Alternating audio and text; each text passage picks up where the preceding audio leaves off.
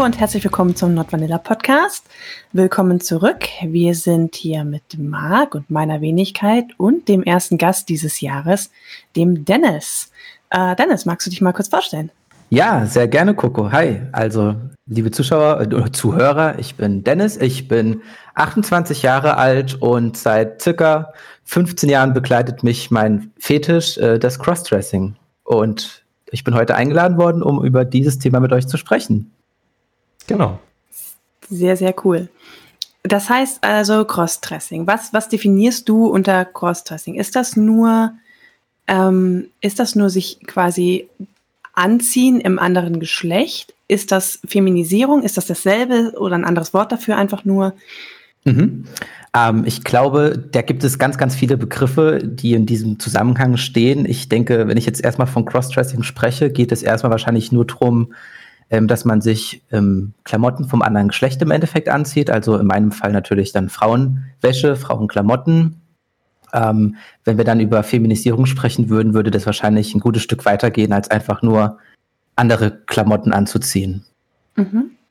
Also das heißt, da ist dann auch mehr Setting dahinter, also sozusagen dieses gezwungen werden, andere Klamotten anzuziehen?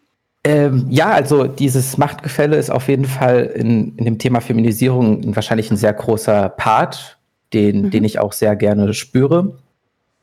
Ähm, ja, also Zwang ist da auf jeden Fall ein sehr großer Teil davon drin. Aber es ist natürlich nicht nur Zwang, wenn man natürlich auch gerne sich in die Klamotten von Frauen steckt. Würdest du sagen, dass es das äh, Crossdressing so ein bisschen das Masturbieren, das Feminisierung ist, also quasi das, was man alleine ausleben kann, statt das, was man zu zweit ja. ausleben muss? Also da gebe ich dir auf jeden Fall ähm, recht. Ähm, also wenn ich Crossdressing betreibe, jetzt für mich alleine, dann geht es natürlich ähm, darum, sich wohlzufühlen, den, den Stoff, sage ich mal, vielleicht zu spüren und ähm, eine schöne Zeit für sich zu haben und ähm, da es sich natürlich gut anfühlt und endet man meistens irgendwie darin, dass man dann es am Ende masturbiert. Hm, okay, das nimmt jetzt schon so ein bisschen meine Frage voraus, weil ich wollte gerade fragen, ob Crossdressing dann für dich immer was Sexuelles ist, weil du sagst, äh, ich meine, gut anfühlen können sich ja viele Dinge, nicht nur im sexuellen mhm. Kontext, sondern es kann ja auch einfach, keine Ahnung, schön sein, mal aus der männlichen Rolle herauszukommen. Gebe ich dir vollkommen recht, das ist es auch meistens. Ähm, ich habe, also wenn ich Crossdressing mache, dann ist es ja nicht nur so, dass ich das anziehe, mich drin wohlfühle und direkt masturbiere, sondern es ist dann doch schon mal, wo ich ähm, wie so ein Bad nehme für, für, für manche Leute, dass man einfach mal sich eine Auszeit gönnt, man zieht sich das an, was einem gefällt, was sich gut anfühlt, genießt es, macht irgendwas Schönes und ja, wenn es dann vielleicht mal nach, nach zwei Stunden oder nach einem Tag sich gut angefühlt hat, dann kommt es vielleicht mal zu Masturbieren im Endeffekt. Wie öffentlich lebst du das Ganze aus? Gehst du damit auch unter Leute quasi? Äh, ja, also das ist eine gute Frage. Ich, ähm, ich würde sagen, dass ich mich in letzter Zeit da stark gewandelt habe. Ähm, wie gesagt, ich habe ja diesen Fetisch jetzt schon eine sehr lange Zeit, ähm, gerade als man noch jünger war und vielleicht ein bisschen unsicherer. Und wenn ich so an zurückdenke, ähm, so vor zehn Jahren war das vielleicht auch noch gar nicht so ein Thema. Ähm, die, die Menschen waren nicht so offen für, für Männer, die Frauenklamotten tragen. Mhm. Ähm, da habe ich das alles nur heimlich gemacht habe es vor allen verheimlicht, aber mittlerweile finde ich es auch mal sehr reizvoll, so wenn es dämmert, auch mal als Frau rauszugehen. Mhm. Finde ich auf jeden Fall super äh, mutig. Ich meine, es ist auch ein Kink von mir, wie ich glaube ich schon mal erzählt habe. Wir haben ja schon mal so ein bisschen über Feminisierung geredet. Und ich glaube, mhm. ich würde es ich mich nicht trauen. Also zumindest nicht in einem nicht kinky Kontext. Äh, vielleicht, wenn man auf so einer Fetischparty wäre oder auf einer Kinky-Veranstaltung, könnte ich es mir eher noch mhm. vorstellen. Aber jetzt so im, ich sag mal, zivilen Leben in Frauenkleidung rausgehen, das wäre mir persönlich, würde mich das eine Überwindung kosten, die ich momentan nicht aufbringen kann. Da bin ich ganz kann, ehrlich. Kann ich, kann ich wirklich voll verstehen. Das ist auch, ähm, ähm, ihr seht mich ja jetzt gerade per Video, ich habe lackierte Nägel. Mhm. Ähm, das das habe ich das erste Mal im Alltag integriert, so vor einem, vor einem Jahr ungefähr, kann man sagen. Und ich weiß noch, wie meine Eltern reagiert haben. Mein, mein Vater direkt so, ja, bist du jetzt schwul? So ganz klassisch, ähm, klischeehaft ähm, wird äh, weibliche Dinge bei einem Mann ja oft mit, äh, mit Schwulsein ähm, definiert. Ähm, ich sage ich natürlich immer nein, trotz ich natürlich auch Männer sehr attraktiv finde, möchte mich aber einfach ähm, mit diesem Thema meinen Eltern, die dann doch meiner Meinung nach ein bisschen engstirnig sind, nicht auseinandersetzen. Ähm. Und ähm, ja, aber dann im Endeffekt nochmal ganz kurz weiter zu, zu, zu sprechen. Ähm, das war letztes Jahr Weihnachten. Dieses Jahr Weihnachten habe ich zum ersten Mal eine Flau Frauenbluse getragen äh, an Weihnachten, weil es mir einfach gefallen hat. Es sah sehr schick aus und ich habe mich drin wohlgefühlt. Also habe ich auch ein Frauenoberteil mal zu Weihnachten getragen, um mich mhm. zu machen. Bei den Eltern dann, oder? Bei den Eltern, richtig, ja. Mhm. Ist Ihnen das aufgefallen? Äh, ja, ich glaube, okay. das, ähm, das kann man nicht übersehen. Und ich habe dann auch ganz offen irgendwann mal drüber angesprochen, dass ich gesagt habe, hey, wie findet ihr die Bluse? Die habe ich mir letztens in der H&M Frauenabteilung gekauft. Und wie war so die Reaktion? Ähm, erstmal ein bisschen. nee, das, das ist jetzt eigentlich, das wird jetzt nicht gesagt, aber es wird erstmal ähm, belächelt, kann man sagen. Hm. Ich glaube, so das richtig heißt, ernst genommen wird es dann gar nicht, dass, dass das das ist noch schwer zu verstehen für die ältere Generation, dass, dass ein Mann auch weibliche Klamotten tragen kann, ohne direkt schwul zu sein. Du bist ja jemand, der jetzt schwer in Schubladen passt, quasi dadurch, oder? Also, mhm. ich, aber jetzt kinky Menschen und überhaupt die Menschheit ist halt sehr schubladenfixiert. Wenn du dir Schubladen geben müsstest, in welche Schubladen würdest du dich reinpacken? Also Cis, Mann, Bi, Crossdresser? Äh? ja, äh, richtig schwierig, gerade so mit den neuen ähm, Gender-Pronomen, die man heutzutage so immer antrifft. Ist es jetzt ein Er, ist es eine Sie, ist es ein, ein, ein, ein Sie in der Mehrzahl sozusagen? Ich ähm, würde mich auf jeden Fall als Mann be bezeichnen. Mhm. Ähm, bin natürlich bisexuell auch, ähm, aber schlüpfe halt einfach gerne in die Rolle des anderen Geschlechtes und würde dann vielleicht eher sagen, ich bin genderfluid manchmal. Mhm. Das heißt aber, du bist, ähm, ich weiß, das sind dumme Fragen, aber du bist mit dem Geschlechtsorgan, womit du von Natur aus ausgestattet bist, bist du vollkommen zufrieden. Ja, okay. das bin ich. Ähm, das hat mich auch gerade so, als es dann in meiner Jugend anfing, habe ich mich sehr damit beschäftigt, weil man entwickelt seine Sexualität, man man weiß nicht so recht, wie man das auffassen soll. Ähm, und ich habe mich damals natürlich dafür entschieden, dass ich in der Rolle als Mann ähm, sehr zufrieden bin. Äh, manchmal zweifelt man schon, ob, man das, ob das der richtige Weg war.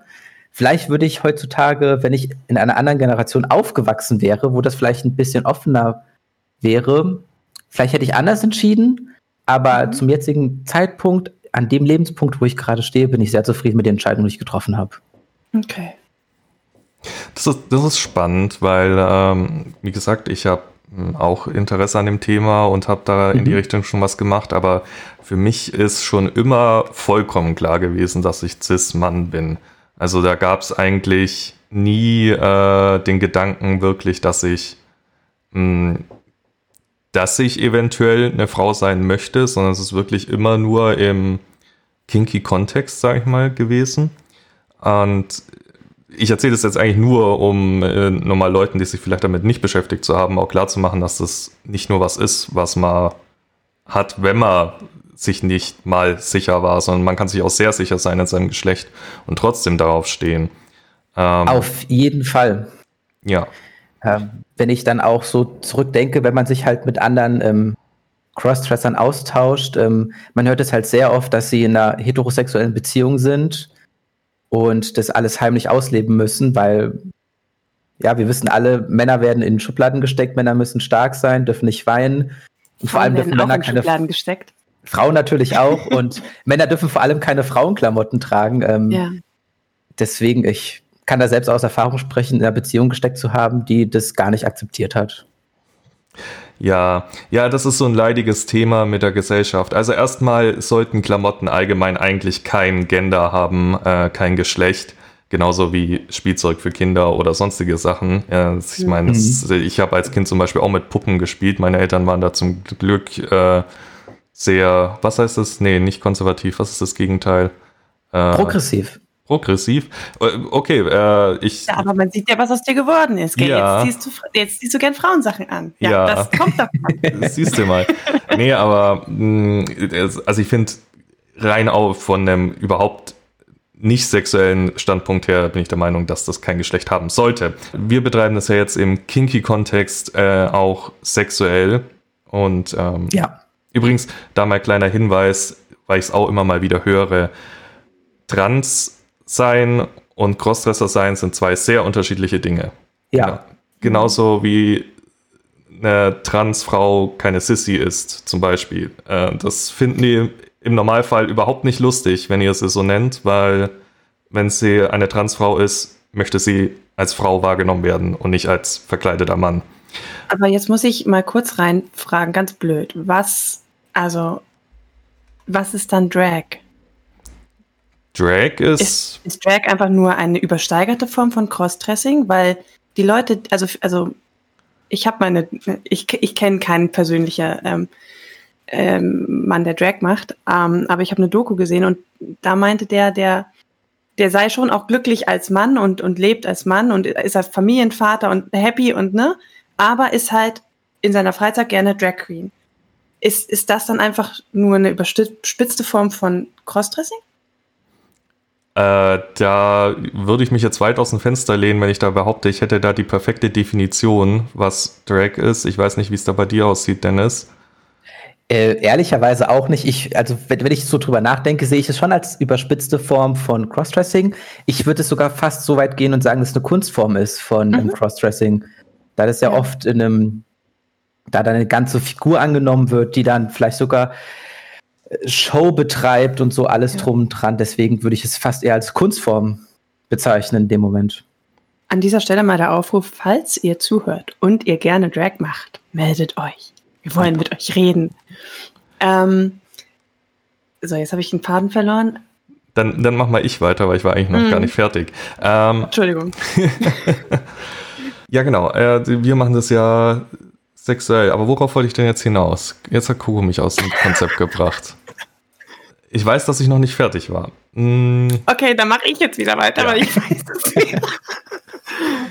ja, das ist hier alles, äh, alles sehr ähm, spontan. Ähm, gut, äh, du hast vorhin gesagt, bei Drag wird eine ganze Person angenommen. Ist mhm. es bei dir auch so, dass wenn du sagst, du ziehst deine Frauenklamotten an, du bist jetzt in diesem Setting, fühlt, also bist du immer noch ein Mann in Frauenklamotten oder fühlst du dich dann komplett als Frau? Nimmst du auch eine andere Persönlichkeit an? Hast, gibst du dir vielleicht einen, einen Frauennamen und so weiter? Also ja. wie, wie stark geht dieses Setting? Ja, also ähm, ich würde für mich so sagen, dass ich da eine andere Persönlichkeit schlüpfe. Ähm, ich versuche es damit halt im Endeffekt, im Endeffekt zu trennen von meinem männlichen Ich. Mhm. Ist mein weibliches Ich natürlich, also eher sehr devot, würde ich sagen. Ähm, natürlich hat man auch einen Frauennamen, den man dann in Rollenspielen annimmt. Und man kann halt im Endeffekt das komplette Gegenteil sein, was man sonst so irgendwie im Beruf sein muss, im Sport vielleicht, wo es dann darum geht, Kampfgeist zu zeigen mhm. und Dominanz. Und dann ist es halt so ein schöner Ausgleich einfach, wo man dann in eine Rolle reinschlüpfen kann. Ja, es ist so, so ein, im Prinzip wie in jedem Rollenspiel, im Petplay oder Ageplay ist es ja genauso. Man kann so von seinem eigenen Ich mal Urlaub nehmen für eine kurze Zeit. Ja. Ähm, was sehr angenehm ist. Und jetzt weiß ich auch wieder, was ich vorhin sagen wollte, nämlich, wir betreiben das ja, das Crossdressing als sexuelle Praktik im BDSM oder Feminisierung, wenn wir es mal mhm. allgemeiner mhm. nehmen. Und ich habe mich mal mit äh, Jasmin von Nerd ist ihr Hobby, also sie ist Transfrau, darüber unterhalten, warum das überhaupt einen sexuellen Reiz ausmacht für mich jetzt in dem Fall, aber äh, ganz im Allgemeinen für Männer. Und ich glaube, wir sind zu dem, am Ende zum Konsens gekommen, dass es eigentlich das Spiel mit dem Tabu und den Erwartungen der Gesellschaft ist, was die so ein teilweise einen Erniedrigungsfaktor mit reinbringt, der dann die, die sexuelle Lust daran ausmacht. Im, Im Prinzip das, womit also blöd gesagt, das, womit Transfrauen kämpfen mit den Vorurteilen, sind das, was wir als sexuelle Komponente dann auskosten, sozusagen, damit aktiv spielen. Ich weiß nicht, was ist deine Meinung dazu? Würdest du dem zustimmen? Äh, ich würde auf jeden Fall zu 90 Prozent zustimmen, da ich mittlerweile auch, ich, ich kann es voll und ganz nachvollziehen, ähm, da ich ja auch jetzt im Alltag öfters mal ähm, lackierte Nägel habe, finde ich auch ähm, den Reiz einfach zu provozieren sehr schön. da geht es mir gar nicht so sehr um die Erniedrigung, aber wenn ich dann natürlich das ganze Feminisierung mit einem mit Mann oder mit einer Frau auslebe, äh, trifft es voll und ganz zu, was du gerade gesagt hast. Da geht es um die Erniedrigung und und das ganze Zeugs. Da, da frage ich mich dann auch, ist das, ist dann, ist Crossdressing und Feminisierung ein Produkt unserer Zeit? Wer, würden wir jetzt, keine Ahnung, 100 Jahre in der Zukunft leben, äh, Kleidung ist, hat kein Geschlecht mehr, Männer können im Kleid rumlaufen, ohne dass jemand blöd guckt. Jeder wird, wenn er sagt, hey, ich möchte Mann sein, ich möchte Frau sein, ich möchte keins von beiden sein, wird sofort von jedem als das akzeptiert. Würde Crossdressing oder Feminisierung dann noch als sexuelle Praktik so viel Spaß machen? Finde ich eine sehr schöne philosophische Frage. Ähm, auch wenn man das rückblickend betrachtet, ähm, früher haben Männer Perücken getragen ähm, und auch Röcke im Krieg und sowas. Äh, ist natürlich jetzt nicht die, die, die, die, nahe Vergangenheit, aber in der, in der weiteren Vergangenheit war das vollkommen normal, auch für Männer sowas zu tragen. Und ich glaube, dass du schon recht haben könntest, wenn es akzeptiert ist, dass einfach jeder das tragen kann, worauf er gerade Lust hat, ohne dass man abgestempelt wird, könnte natürlich der, der Punkt zumindest der Erniedrigung wegfallen. Dazu habe ich ähm, relativ ähnlich mal was gehört von ähm, Dominas in England, die sagen, ihnen fallen die Kunden weg, die auf klassische englische Erziehung stehen, also mit Rohrstock und aller in der Schule, weil es das nicht mehr gibt. Weil die Generation, die jetzt kommt, die kennt das überhaupt nicht mehr. Mhm. Das heißt, diese Fantasien in die Richtung entwickeln sich gar nicht mehr. Und die, die stehen jetzt da und denken sich, was soll ich jetzt hier machen mit meinen Rohrstock? Ja, das, das kann ich mir sehr gut vorstellen, dass das dann vielleicht mal, wenn die Gesellschaft mal so weit ist und Männer, die die Strumpfhosen tragen, normal sind, dann vielleicht hat es dann keine sexuelle Komponente irgendwann mehr. Mhm. Hast du, wie lebst du das aus mit einem Partner? Oder hast du eine Partnerin, Partner? Genau, also erstaunlicherweise meine letzte Partnerin, ich bin aktuell Single, ich hatte eine Partnerin, mit der war ich circa drei Jahre zusammen. Ich hab, bin immer damit offen umgegangen mit diesem, mit diesem Fetisch, den ich habe, habe es dann meistens irgendwie nach drei, vier, fünf Dates erzählt, weil man möchte ja auch nicht zu weit gehen, um mhm. dann irgendwann den Schlag ins Gesicht zu bekommen und sagen, hey, nee. Mhm. Aber das, das war ein Thema, das in der Beziehung gar keine, keine Rolle gespielt hat. Ähm, die, die Frau damals mochte es nicht und wollte auch nicht mal damit probieren. Also sie war alles andere als der, wie der Podcast heißt, sie war 100% Vanilla wahrscheinlich, würde ich sagen. Ähm, und da war es wirklich dann so, dass ich das heimlich ausleben musste. Mhm. Und dann war ich natürlich auch so fern, habe das alleine ausgelebt für mich.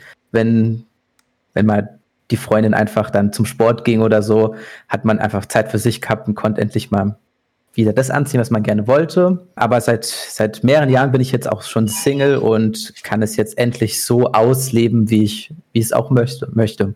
Jetzt, jetzt war ich gerade von den Klingeln abgelenkt. Sagtest du jetzt, du hast eine Partnerin momentan oder nicht?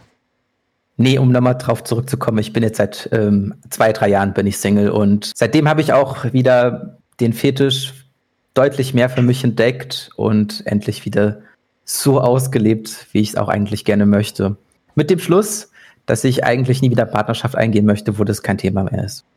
Ja, oh, das sagen viele. Also viele, ja. die dieses, erstmal so dieses, dieses Blut der Offenheit, sage ich mal, geleckt haben, die sagen, nie wieder wollen sie zu diesem Stadium zurück. Auch wenn, also das sage ich ja zum Beispiel auch, ich hatte, ich hatte eine relativ, sage ich mal, king-freundliche Vanilla-Beziehung und es war mhm. in dem Moment, war das voll okay. Mittlerweile, no way. Könnte ich nie wieder auf dieses Level zurück. Ja, genauso geht es mir auch. Ich, ähm, gerade so in meiner Jugend bin ich von einer Beziehung zur anderen gefühlt geschlittert. Ähm, meistens haben es die Frauen nicht so akzeptiert, wie ich es gerne gehabt hätte. Und seitdem ich jetzt aber Single bin, weiß ich wirklich, was, was man sich entgehen lassen hat. Das, das immer wieder bei dem Punkt, dass BDSM ganz im Allgemeinen nicht nur eine Sache ist, die man im Bett machen möchte, sondern es ist einfach die Sexualität, die man hat. Und das mhm. ist, ähm, es ist, ich weiß nicht, ob der Vergleich zu 100% passt, aber ich würde mal behaupten, es ist sehr ähnlich zu schwulen Leuten, die sich erst nicht eingestehen können oder wollen und deswegen in einer Partnerschaft mit einer Frau sind. Das kann vielleicht, oder mit einem Mann, je nachdem, was sie sind. Äh, und dann, klar, sie können vielleicht mit der Person zufrieden sein in dem Moment, aber eigentlich ist es nicht das, was sie von einer Beziehung wollen. Und es fehlt einfach was. Und es mhm. ist schon, habe ich auch gemerkt, ich hatte ja auch schon Vanilla-Beziehungen davor und ähm, selbst wenn diejenige relativ offen ist, es ist einfach nie dasselbe wie mit jemandem, der tatsächlich auch da drin steckt.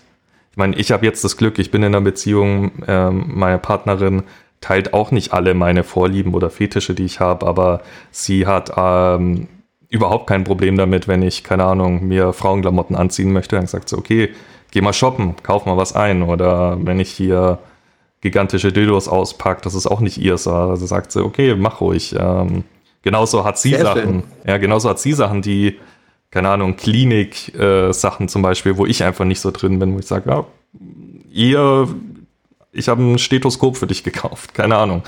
Ähm, mhm. Es ist einfach was anderes mit jemandem, der das akzeptiert und da sich auch reinfühlen kann. Für mich ist das total unbeschreiblich, dass das irgendwie so ein großes Thema ist. Also vor allem, wenn man das gar nicht so nach außen trägt. Also wenn du jetzt sagst, ich habe einen Partner und der zieht halt gerne mal in den eigenen vier Wänden irgendwie ein Kleid an. Ja, so what? Dann würde ich mich eher freuen, weil ich mir dann denke so, hier zieh mal das an, guck mal, wie dir das steht oder kann ich mir das mal ausleihen? Also, das, das, ich weiß nicht. Ja, also ich, ich, ich verstehe Leute nicht, die damit ein Problem haben. Das ist aber vielleicht, weil wir halt einfach auch in so einer Art Blase der, der Offenheit und der absoluten Toleranz irgendwie leben. Dann ist es, wird es immer schwieriger zu verstehen, nee, das ist wirklich noch nicht so akzeptiert. Kann ich voll und ganz nachvollziehen. Ich, ich finde es auch immer sehr schade, wenn, wenn der Partner oder die Partnerin nicht mal so offen ist, überhaupt auszuprobieren, zu erleben, ob man überhaupt vielleicht doch Interesse daran hat. Und äh, da stellt sich mir auch die Frage, ob ihr das auch schon mal erlebt hattet, ähm, dass man irgendwann den Punkt war, dass man gesagt hat, ich möchte diesen Fetisch eigentlich gar nicht mehr haben. Und ich habe dann schon zweimal in meinem Leben alle meine Frauenklamotten einfach genommen und weggeworfen, in der Hoffnung, dass, dass dieser ganze Spuk aus meinem Leben verschwindet und man einfach ganz normale heterosexuelle Beziehungen führen kann, ohne dass oh. es eine Beziehung belastet. Oh, das klingt so wahnsinnig traurig. Ich stelle mir dich gerade vor, wie du so vollkommen fertig mit so einem Bündel zu so einem, zu so einem Klamotten einpack Container läufst und dann so tschüss Fetisch und oh ja, und das, das hat auch vielleicht mal für so zwei, drei Monate gut geklappt, wo man sich dann vielleicht, sei es, man hat Stress im Studium oder Stress auf der Arbeit, man hat sich mit anderen Dingen beschäftigt, vielleicht nicht so den Kopf dafür gehabt, aber irgendwann kommt es immer wieder zurück. Ja, man kann davon nicht weglaufen. Also ich hatte tatsächlich, um auf deine Frage zu antworten, ich glaube, ich habe mir nie ganz gewünscht, dass es komplett weg ist. Mhm. Ich habe es, ich habe es am Anfang nicht verstanden. Also ich, ich habe mich halt falsch gefühlt. Aber ich glaube, es war nie so, dass ich gesagt habe, oh, ich, ich, bin, ich bin so scheiße, ich, ich möchte das nicht haben. Ähm, das jetzt glaube ich eher nicht, aber das, dieses Hinterfragen, so ist das, ist das gut, ist das richtig, das ist doch falsch, äh, wie kannst du sowas denken? Das schon. Ich habe aber relativ schnell dann eben auch erfahren, dass das relativ normal ist und dass man das auch ausleben kann. Und das hat mich dahingegen so ein bisschen bewahrt quasi. Ja, äh, war bei mir ähnlich, also so Gedanken, so, so also, dass ich es ganz weghaben wollte, hatte ich, glaube ich, nie, weil irgendwie war mir immer klar, dass das einfach keine Option ist, weil man sucht sich ja nicht aus, man hat das einfach, diesen Fetisch oder diese Vorliebe. Ähm, aber so, man, was ich schon gemacht habe, war es lange so nicht ganz eingestehen, also nicht damit arbeiten. So, es ist irgendwie da, aber mhm. man wünscht es nicht weg, aber man ignoriert es vielleicht ein wenig. Und das äh, habe ich durchaus auch gemacht. Aber vielleicht, um jetzt nochmal zurückzukommen zum Thema Feminisierung. Was ja. mich interessieren würde, wenn du in der Frauenrolle bist, also sagen wir jetzt mal nicht nur Crossdressen, du trägst nicht nur die Klamotten, sondern du bist jetzt voll feminisiert in dem Moment, ändert sich was an deiner sexuellen Orientierung dabei? Also ich habe zum Beispiel von Leuten gehört, die dann normalerweise sehr hetero sind, aber wenn sie in der Rolle sind, zum, werden sie zum Beispiel ziemlich bi. Mhm. Ähm, da ich halt auch im privaten Leben auf Männer stehe und sozusagen auch bisexuell bin, ähm, ändert sich natürlich zu meinem meiner Männer, zu meinem Männergeschlecht, Frauengeschlecht gar nicht so viel. Ähm, ich würde vielleicht ein bisschen sagen, dass man ein bisschen nuttiger wird. Man, man wird dann doch noch mal bisschen mehr weiblich und, und es geht dann, dann doch eher darum, um, man möchte blasen, man möchte dem, dem Mann gefallen und sowas. Mhm. Also allgemein so auch ein bisschen suppiger gleich. Auf jeden Fall. Also das ist ja das, das, das Schöne, wenn man dann klischeemäßig vielleicht, dass die Frau eher das, das, das schwächere Geschlecht ist und der, der Mann eher das stärkere Geschlecht, dann, dann fühlt man sich auch schwächer und lässt sich gerne dominieren, vielleicht Vorschriften machen. Kleidervorschriften ist natürlich dann ein sehr großer Teil von Feminisierung. Ja, ja, aber da sind wir es wieder. Also es ist ein Spiel mit, mit Klischees, mit, mit äh, dummen Dingen, die die Gesellschaft einem versucht aufzudrücken, die man dann auf jeden Fall in sexuelle Deswegen Sachen ja umwandelt. Deswegen ist ja auch gerade dieses ganze Maid-Kostüm zum Beispiel auch ein großer Teil von Feminisierung. Man hat eine klassische Dienstmädchenuniform an und erledigt dann die klassischen Aufgaben, die eine Frau halt früher gemacht hat. Ähm, Hausarbeit, bedient den Mann. Ja, und vielleicht wird es irgendwann mal nicht mehr so sexuell aufgefasst, wenn der Mann auch ganz normal Hausarbeit betreibt. Könntest du dir das auch ausleben, also vorstellen, auszuleben mit einer Frau? Ja. Schon. Okay. 100%ig. Ähm, ich würde es nicht nur auf einen Mann beziehen, trotz es wahrscheinlich ein bisschen schöner wahrscheinlich mit einem Mann ist. Mhm. Aber wenn, wenn eine Frau auch ein dominantes Auftreten hat, ähm, würde das genauso gehen. Mhm. Kennst du ähm, weibliche Crossdresser? Nee, ich würde ich würd nicht sagen, dass ich weibliche Crossdresser kenne. Im eher sind es dann Frauen, die lesbisch sind und dann sich eher maskulin anziehen. Aber die würden mhm. das jetzt niemals sagen, ich bin eine Frau und ich ziehe mir gerne Männerklamotten an, um, weil es mich erregt. Mhm. Das, das ist wieder der Punkt, ich glaube auch, weil das nicht so äh, gesellschaftlich tabuisiert ist. Ja. Das ja. ist immer wieder beim selben Punkt. Das Tabu also es fehlt. Gibt, es gibt Boyfriend-Jeans für Frauen, die aussehen wie Männer-Jeans, weil die, weil die Jeansfirmen festgestellt haben, dass die Mädels so gerne die Jeans von ihren Freunden anziehen. Natürlich. Die werden dann einfach normal verkauft. Ja, und der Hoodie vom Freund, den kann man auch einfach mal sich schnappen, ja. wenn einem kalt ist, zieht ihn über und ist vollkommen okay. Aber wenn ich mir jetzt mal sage, hey, Schatz, gib mir mal bitte deinen Rock, da wird man direkt doof angeschaut. Also äh, total spannend, dass eigentlich aus äh, so einer blöden Sache von der Gesellschaft etwas äh, für BDSMler sexuell so anregendes werden kann. Ich finde das äh, echt faszinierend. Eigentlich können wir froh sein, dass die Gesellschaft noch so versteift ist, weil sonst ja. hätten wir alle keine Kings. Was würden ja. wir sonst tun? Dann wären wir normal. Oh. Wenn, das, wenn das nicht so verboten wäre und der Reiz nicht da wäre, wäre es langweilig, oder? Ja. Mhm. Ist, ist es dann praktisch die Rebellion? Die sexuelle Rebellion gegen die Vorurteile und Klischees? Bei mir ja. Ja. Ich finde. Ich ja, ich weiß nicht, wie ich gerade zu der Conclusion komme, aber ich finde das äh, irgendwie ein nettes Bild.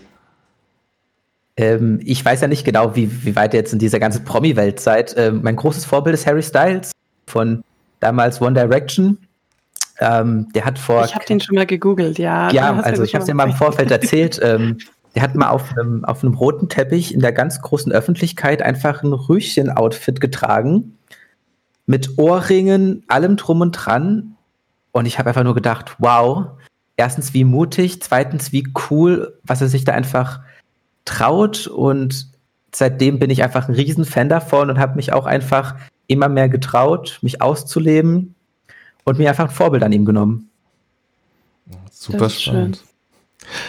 Ähm, jetzt äh, erzähl mal so, wenn du sagst, also wo, wo ist denn bei dir der Punkt zwischen, okay, ich crossdresse jetzt, also ich trage jetzt einfach nur Frauenklamotten, was sich gut anfühlt und ich gehe jetzt in die volle Feminisierung.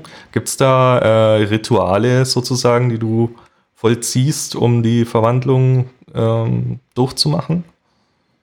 Ähm, ich glaube, Rituale gibt es nicht. Also es gibt schon öfters mal Abende, wo ich, da ist mir langweilig, und dann, dann, dann setze ich mich vor den Spiegel, schmink mich ein bisschen und ziehe meinen Rock an und, und, und es gefällt mir.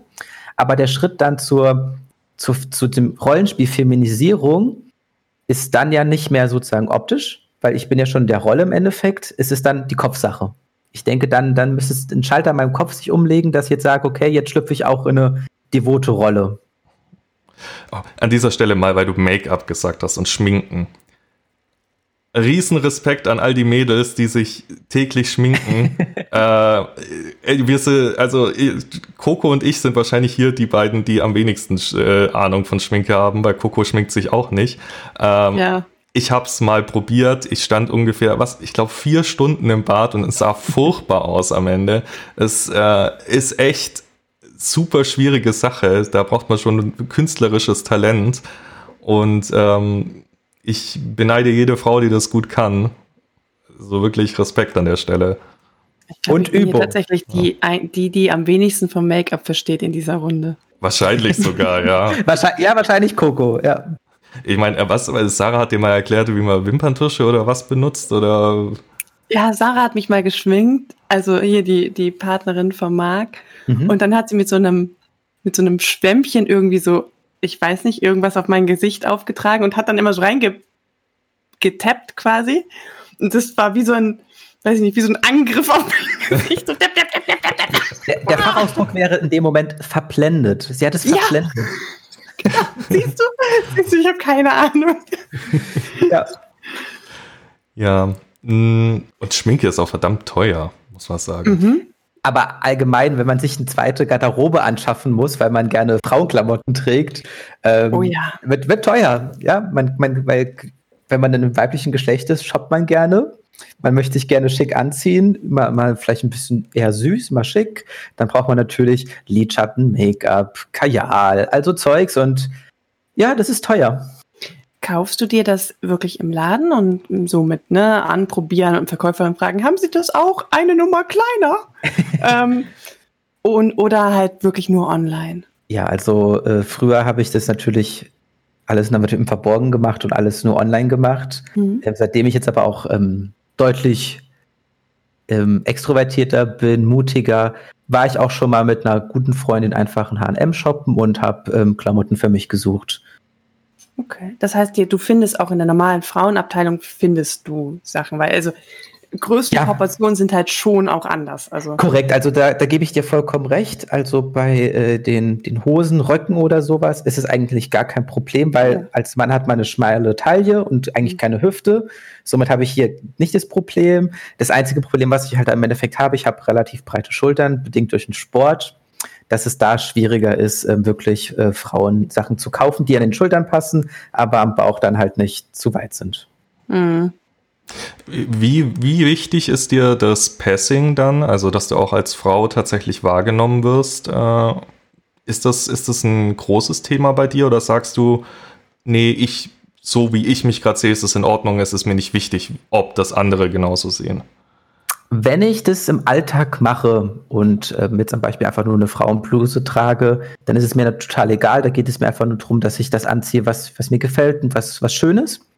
Äh, wenn es natürlich in dem Kontext Feminisierung, Rollenspiel ist, man eine devote Seite auslebt, äh, versucht man natürlich auf jeden Fall das Passing so gut wie möglich hinzubekommen, dass man als Frau wahrgenommen wird. Das, das, ist ne, das ist nämlich so ziemlich eine meiner größten Hürden bei dem ganzen Thema, weil ich da, ich, ich weiß nicht, woher es kommt, aber ich habe einen unglaublich hohen Standard an mich selbst dann, wie ich aussehen möchte und wahrgenommen werden möchte. Und ich glaube, ich mache das so selten, weil ich Angst habe, diesen Standard selbst nicht erfüllen zu können. Das, das klingt zwar irgendwie doof, weil man sich selber so einschränkt in seinem eigenen Fetisch, aber boah. Ich glaube, das ist vielleicht ein bisschen auch Vielleicht liegt da drin auch die, die Angst, dass man vielleicht enttarnt wird als Mann. Kön könnte sein, ja. Das, das, ich denke, es, es wäre, es macht es irgendwie leichter, oder wenn man tatsächlich dann auch, keine Ahnung, wenn der andere dich anguckt und denkt, ah ja, ist eine Frau, anstatt, ah ja, ist ein Mann in Frauenklamotten. Das äh, ist ein anderes Gefühl. Das stimmt. Ja. Hast du das schon mal ausprobiert, dass du in der Öffentlichkeit unterwegs warst, so so komplett als Frau ähm, gekleidet und dann tatsächlich als Frau auch gelesen wurdest? Mm, nee, das habe ich nie so wirklich ausprobiert, weil im Endeffekt kann ich es ja nur richtig wahrnehmen, wenn man mit der Person auf eine gewisse Art und Weise interagiert. Mhm. Aber dann kommt halt der Faktor Stimme ins, ins Spiel meistens. Und dann. Ja, aber, aber das Problem hätten ja zum Beispiel auch Trans-Personen, die jetzt noch nicht irgendwie Stimmtraining zum Beispiel gemacht haben, dass ähm, also ich versuche immer Leute so anzusprechen, wie ja, also schon, eigentlich ist es ein bisschen blöd, so wie das optische Erscheinungsbild mhm. sie mir quasi vorstellt. Das, das, das heißt, ich wenn ich jetzt offensichtlich ein, eine Transperson vor, hab, vor mir habe, die ähm, noch eine männliche Stimme hat oder einfach, wo man es halt sieht, einfach große Hände oder sonst was, ähm, die aber offensichtlich drauf schaut, als weibliche Person gelesen zu werden, weil sie sich weiblich kleidet, weil, ne, also so, dann würde ich den Teufel tun und, und, und sie dann mit er ansprechen oder so. Das fände ich wahnsinnig respektlos. Weil so nach dem Motto, hey, ich, ich weiß ja, was du bist, du kannst mir nichts vorspielen. Also. Finde ich, finde ich eine sehr gute Frage, aber dann, dann stellt sich halt für mich die Frage, ist es dann noch ein hundertprozentiges Passing? Wenn sie zwar erkennt, du bist ein Mann, aber sie, sie sagt einfach nur nicht ähm, er zu dir, weil sie wahrscheinlich denkt, okay, er möchte eine Frau sein. Viel spannender fände ich es im Endeffekt, wenn ich irgendwo stehen würde, mich würde jemand von hinten vielleicht antippen und würde sagen, entschuldigen Sie. Und ohne dass er weiß mein Gesicht vielleicht gesehen hat oder ohne meine Stimme gehört zu haben, dass er denkt, ich wäre eine Frau. Ah, okay, ja. Würde würd ich, würd ich zustimmen. Das, das macht, glaube ich, schon einen Unterschied. Also klar, äh, das, was Coco sagt, ist auf jeden Fall sinnvoll und richtig, weil ja. äh, Transpersonen, gerade bei Transpersonen, äh, ist es sehr wichtig, weil die kämpfen ja darum, für ihr Geschlecht anerkannt zu werden, aber es macht einen Unterschied beim Gefühl, wie man äh, wahrgenommen wird, ob das jetzt nur, ob du das jetzt machst aus Höflichkeit, sag ich mal, oder weil du tatsächlich in dem Moment denkst, ich bin eine Frau zum Beispiel. Ja. ja. Genauso sehe ich das auch. Also ich glaube, dass die größere Bestätigung wäre, wenn mich jemand anspricht, ohne dass ich davor mit ihm interagiert hätte und er würde fragen, können Sie? Er würde mich als Frau bezeichnen. Das wäre mhm. sozusagen das Nonplusultra. Hm. Ähm, Marc macht das Ganze ja auch so mit, ich weiß nicht, ob wir schon mal drüber geredet haben, Marc hat ja so eine Art Bodysuit, wo, wo dann sozusagen auch die weiblichen Körperformen simuliert so mit so einem Latex-Suit oder was ist das, Silikon oder Silikon, so? Silikon, ja. Silikon, genau. Also wo er dann auch wirklich Brüste hat und tatsächlich auch eine äh, penetrierbare Vagina. Mhm. Ähm, dafür habe ich extra bezahlt. Ja. ja, kleine Schlampe. Ein Aufpreis, der sich lohnt. Mhm. Marc zahlt gerne für seine Löcher, okay. Ähm, äh, ist es bei dir nur Kleidung oder also hast du sowas auch, so Equipment? Hast du Fake Ich habe auch Brüste, ähm, Brüste, genau. Ich habe auch Brüste, die man sich ähm, anziehen kann. Ähm, dass das untere Geschlechtsorgan jetzt auch abgedeckt ist, das ist mir jetzt nicht so wichtig. Ähm, gibt ja das, man könnte es wegtapen, wenn man möchte. Ja. Dass es nicht unter Minirock hervorlunzt. Genau. Hallo! Ähm, ja, bei, äh, bei, mir muss man ja sagen, da spielt ja auch noch der Transformation-Fetisch ganz groß mit rein. Gerade wenn es um ja. die Sache mit dem Bodysuit geht, den kann ich auch tragen, völlig außerhalb von einem Feminisierungskonzept und finde es einfach nur geil, weil mein Körper anders ist, weil ich plötzlich Brüste habe und eine Vagina, die vorher nicht da waren. Da, da ist es mir dann auch in dem Moment völlig egal, ob ich als Frau wahrgenommen werde, ob ich mich als Frau fühle, ob ich weibliche Klamotten trage, sondern das ist dann äh, mehr Transformation-Fetisch. Erst wenn ich das mit Frauenklamotten kombinieren würde, wäre das wieder Feminisierung für mich tatsächlich. Äh, dementsprechend habe ich auch die umständliche Variante des Bodysuits ohne Reißverschluss, mit äh, der aber auch nicht nur Brüste und getrennt unten Vagina, sondern so komplett den Oberkörper bedeckt mhm. und auch die Beine mit bedeckt, weil je mehr sich von meinem Körper verändert, desto mehr wird der Transformation-Fetisch getriggert, sozusagen. Dafür ist es ultra schwierig, in das Ding rein und rauszukommen. Aber äh, ja, was macht man nicht alles für seine Kings, gell? Auf jeden Fall, aber ich glaube, ähm, dass auch Unterwäsche, die jetzt im Endeffekt das weibliche Geschlecht sogar nachempfunden sind, ähm, auch im Crossdressing, in der Feminisierung auch eine große Rolle spielen, auf jeden Fall. Ja. Hm. Ich denke, es ist immer ein Punkt, oh, wie, wie weit möchtest du gehen, wie viel Geld möchtest du auch investieren, weil die Sachen sind nicht gerade billig. Ähm, selbst wenn man nur, nur Silikonbrüste nimmt oder nur, keine Ahnung, so ein, äh, äh, wie heißen die, Vagina Slips, ich weiß es nicht. Ähm, ja. Selbst wenn man das nur einzeln nimmt und vielleicht auch nur als Stoff, damit es sich vielleicht nur von außen so aussieht, die ist nicht penetrierbar, nix, gar nichts, sondern deckt einfach nur den Penis ein bisschen ab und macht vielleicht einen Camel Toe in einer engen Leggings oder sowas. Ähm, selbst das ist schon ein Investment, was man sich durchaus vielleicht überlegen muss. Ja, ich denke, wir alle wissen, dass mit Fetisch genug Geld verdient werden kann und auch bei der Feminisierung hört es nicht auf mit Geld verdienen. Ja, definitiv. Ja, das heißt, dein ganzes Outfit besteht dann aus quasi so umlegbaren Brüsten, ja. Klamotten, Schuhen, Strümpfen, Perücke auch? Äh, Perücke auch, persönlich, ähm, hast du ja vielleicht wieder schon gesehen, ich bin selbst gerade am Haare wachsen lassen, ähm, weil es mir erstens irgendwie auch als Mann gefällt, aber natürlich ja. auch ähm, für die, die weibliche Rolle ganz praktisch ist. Ähm, hoffe, dass ich dann irgendwann keine Perücke mehr brauche. Das ist cool. Ist es so, dass du dich davor, also ich kann das jetzt nicht ganz erkennen, aber ich glaube, es ist so zwei Tage Bad. Ja. Ist es so, dass du dich davor so wirklich das zelebrierst irgendwie, dass du dich nochmal rasierst oder ist, stört dich der Bart dabei gar nicht? Ähm, beim Crossdressing ist es natürlich für mich total egal. Da geht es einfach nur, damit ich mich wohlfühle. Mhm. Äh, wenn ich dann das mit einem mit einem Partner auslebe oder so wirklich in die Feminisierungsrolle, Rollenspiel rein möchte, dann wird natürlich äh, bestmöglich rasiert, dass man halt im Endeffekt so gut wie möglich als Frau durchgeht und man keinen mhm. Bartschatten oder so irgendwas unter dem Make-up durchsieht. Auch komplett am ganzen Körper, weil zum Beispiel Beinhaare oder Armhaare sind ja bei Männern auch ein Thema teilweise oder Brust, ich weiß nicht. Ja, also ähm, ja, Beine rasiere ich, äh, Oberkörper und alles drumherum auch. Was ich jetzt aktuell nicht rasiere, sind Arme, mhm. aber selbst da habe ich schon öfters überlegt, ob ich es einfach rasieren sollte. Ich bin aber meistens zum Schluss gekommen, ich bin zu faul. also das ist, also wirklich, wenn ich einen ganzen Körper von oben bis unten als Mann rasieren muss, dauert es halt mal eine Dreiviertelstunde, wo man eigentlich jeden dritten, vierten Tag mal machen müsste. Mhm. Dreiviertelstunde finde ich schon sportlich. Ich glaube, ich habe das schon ein paar Mal gemacht, so mich komplett, ich sag mal, von unter der Nase abwärts zu rasieren. Und äh, ich glaube, ich habe gut zwei Stunden gebraucht, bis es wirklich glatt war. Das und ich bin jetzt nicht ultra behaart, außer meine Beine vielleicht.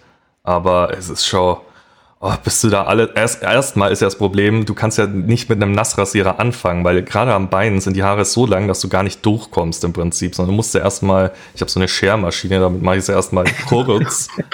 und dann gehe ich erst mit einem Nassrasierer drüber. Und erst dann sind sie wirklich glatt. Äh, was übrigens. Da, das stimmt. Soweit darfst du es halt nicht kommen lassen, dass du wieder mit dem, mit dem Bartscherer drüber gehen musst, sondern du musst halt dann alle drei, vier Tage wieder richtig glatt rasieren. Ja, das ist mir dann aber wieder zu viel Aufwand. Dafür bin ich das zu faul. Das ist mega witzig. Ich habe mir ein einziges Mal in meinem Leben die Beine rasiert. Ich, ich habe da voll den Luxus, weil dadurch, dass ich irgendwie so rotblonde Haare habe, sieht mhm. man halt meine Beinhaare überhaupt nicht. Also wenn du da so ganz nah rein, dann siehst du sie schon, aber ich habe es halt echt nicht nötig. Da hast du Glück, Coco. Ich habe selbst sogar schon mal drüber nachgedacht, über eine, so eine Laserbehandlung einfach aus Bequemlichkeit, weil es mir gut gefällt, es ist gut für die Rolle ja. und man hat halt den Aufwand nicht, alle drei, vier Tage sich zu rasieren. Aber es ist richtig teuer und tatsächlich auch gar nicht so. Ich dachte, das macht man so ein oder zwei Mal und dann ist es gegessen. Nein, das muss man dann auch mehrmals machen. Ja. Und es genau. soll gar nicht so wenig wehtun. Also ja, ich sag mal so, Coco, du kennst es, Schmerz würden wir wahrscheinlich schon akzeptieren.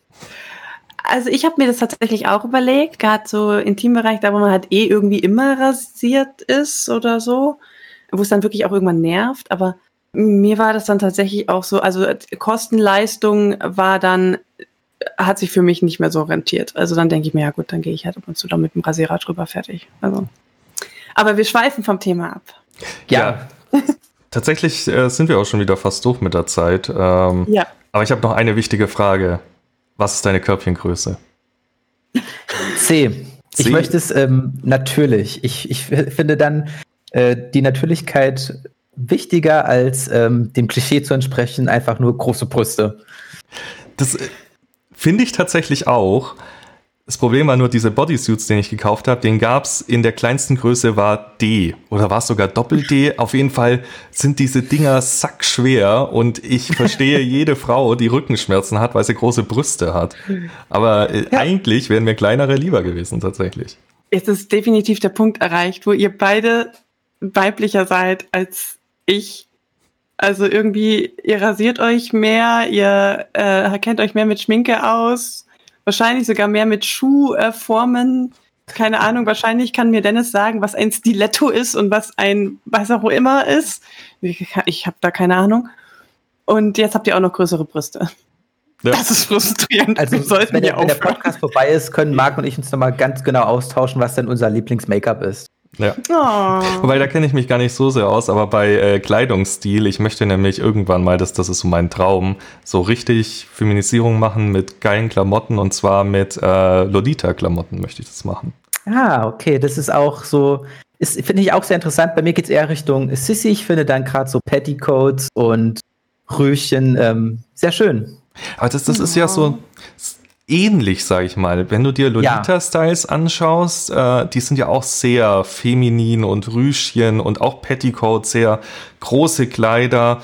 Was ich übrigens, ich habe mich lange informiert und ich habe das ausgewählt, erstens mal, weil ich es geil finde, weil es geil aussieht und zweitens mal, weil ich das Gefühl habe, mit diesem viel Schnickschnack, der dran ist und viel, was da abgeht, äh, Drama in der Kleidung, kann man, glaube ich, ganz gut so männliche Körperformen nochmal verstecken, ein bisschen so ein mhm. bisschen ablenken. Deswegen habe ich das auch so ein bisschen als meinen Stil rausgesucht.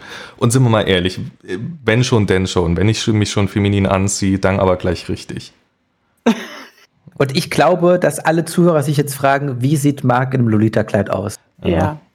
Das, das aber das ist, äh, das, da, da, da sprecht ihr gerade noch einen Punkt an, ähm, der, der auch so ein bisschen Klischee ist, aber der, ich glaube, so ein bisschen auch schon wahr ist. So, wenn Crossdresser ähm, dann muss das immer so hart eskalieren. Also, also ich bin jetzt eine Frau und ich, ich ziehe nicht jeden Tag einen Rock an und nicht jeden Tag irgendwas, was besonders Dekolleté hat und, und große Brüste hervorhebt. Weißt du, ich ziehe halt auch einfach ein T-Shirt und eine Jeans an. Fertig. Weil ich bin eine Frau, ich muss das nicht zelebrieren sozusagen. Wenn ich, wenn ich sowas anziehe, dann wenn ich mich irgendwie, wenn ich irgendwo weggehe, wenn ich mich schön mache oder so. Und ich glaube, das ist so ein Klischee auch, dass, dass, dass Männer, also ja, wir reden halt jetzt nur über Männer, aber dass Männer, die Crossdressing machen, dann halt immer so, so, das ein bisschen überspitzen. Also diese Weiblichkeit nochmal, nochmal hervorheben. So extra weiblich sein. Ich denke, wir wollen alle in dem Moment hübsch sein. Wir wollen angeschaut werden. Wir wollen auffallen, ein bisschen nuttig sein und die innere Schlampe in uns rauslassen. In dem Moment. Ja, ja das, ist, das ist schön. Jeder ich, hat eine innere Schlampe. Und ich sag mal so, du, du hast dein ganzes Leben lang Zeit, deine feminine Seite so Stück für Stück zum Ausdruck zu bringen. Wenn du als Mann Crossdressing betreibst, dann hast du halt nur vielleicht einen Bruchteil davon, ein paar Tage, je nachdem, wie intensiv du es betreibst. Und dann muss halt jede Sekunde zählen. Da Stimmt. gibst du dich nicht damit zufrieden, dass es nur so ein bisschen feminin ist. Also zumindest ist es bei mir so. Hast du schon mal längere Zeit gemacht? Was war so die längste Zeit, wo ihr so äh, im Cross-Tassing-Mindset wart? Ich würde sagen, mal so ein Wochenende einfach. Ich, ich würde es auch gerne mal wirklich, finde ich sehr reizvoll, mal so ein, so ein Urlaub, so ein, so ein Kurztrip, so eine Woche mal irgendwo hinzureisen, wo, wo einen niemand kennt und man einfach als, als Frau lebt. Aber das längste war auf jeden Fall bisher so eine Woche, äh, ein Wochenende. Bei mir war es, glaube ich, ein halber Tag, länger nicht. Das ist. Hm ist wirklich, ähm, ich müsste. Nee, oder was, was mir so ein bisschen fehlt, ist so, es ist schon eine große Fantasie von mir, ähm, aber im Gegensatz zum, wie Dennis jetzt zum Beispiel, so wie ich es rausgehört habe, fehlt mir so ein bisschen der Eigenantrieb, das für mich persönlich zu machen. Ich glaube, ich würde es mehr machen, wenn ich eine Spielpartnerin hätte, die da wirklich sagt, ja, das ist voll ihr Ding. Dann wäre meine Motivation da größer, aber ich, ich bin so ein Mensch, ich bin so, eine bunte Mischung aus verschiedensten Fetischen und dementsprechend habe ich so wenig so einen direkten Fokus auf eine Sache, sondern es ist, es verteilt sich so über so viele Dinge, dass ich es eigentlich zu selten dann mache. Ich weiß nicht, wie ist es bei dir, Dennis? Ähm, ich, nee, ich, ich würde schon sagen, dass äh, Cross-Dressing-Feminisierung eigentlich 80 Prozent meines Fetisches. Hast, haben wir eigentlich schon drüber gesprochen? Hast du einen weiblichen Namen dann für dich ausgewählt? Ja, den habe ich auch. Und wahrscheinlich würdest du jetzt gerne wissen, der ist dann Lea. Lea, schön. Ja. Oh, nett. Ja, also dann nicht so diesen typisch so einen, so einen schlampigen Namen, wie man sich das vielleicht vorstellt, weil man möchte ja auch als Frau wahrgenommen werden, nicht nur als Schlampe. Auch ja. Lea kann doch beides sein. Ja, vielleicht kann Lea auch beides sein, ja. Äh, ich kenne ich kenn mittlerweile so viele äh, echte oder Bio-Frauen, sage ich jetzt mal, mit äh, ja, äh, Bio-Frauen, äh, die eigentlich so, wenn man ihnen auf der Straße begegnen würde, äh, super niedlich und unschuldig wirken mit einem unschuldigen Namen und dann aber, wenn man weiß, was die im BDSM betreiben, das komplette Gegenteil ist. Also da schließt der Name nicht aus. Das stimmt. Aber ja, wir sind durch mit der Zeit soweit. Ähm, an dieser Stelle vielen Dank, Lea, dass du da warst. Äh, hat uns gefreut. Sehr gerne. ähm, ist immer wieder ein spannendes Thema und auch, ja, ich rede da auf jeden Fall gerne drüber. Von dem her. Ja, da haben sich zwei gefunden. Ja, hat, hat mir viel Spaß gemacht heute. Und ich hoffe, auch. ich hoffe, auch den Zuhörern hat es viel Spaß gemacht. Wie immer, ihr könnt uns gerne schreiben über Social Media, über die Mailadresse. Wir versuchen auf alles zeitnah zu antworten. Wenn es mal ein bisschen länger dauert, verzeiht es uns. Äh, Im Zweifelsfall schickt einfach nochmal eine Nachricht. Und dann empfehlt uns gerne weiter, liked uns, followt uns auf Social Media. Falls noch Fragen sind an Dennis, aka Lea, könnt ihr uns die gerne schicken. Wir leiten die dann weiter. Und dann hören wir uns hoffentlich beim nächsten Mal wieder. Und bis dahin, ciao. Tschüss. Ciao.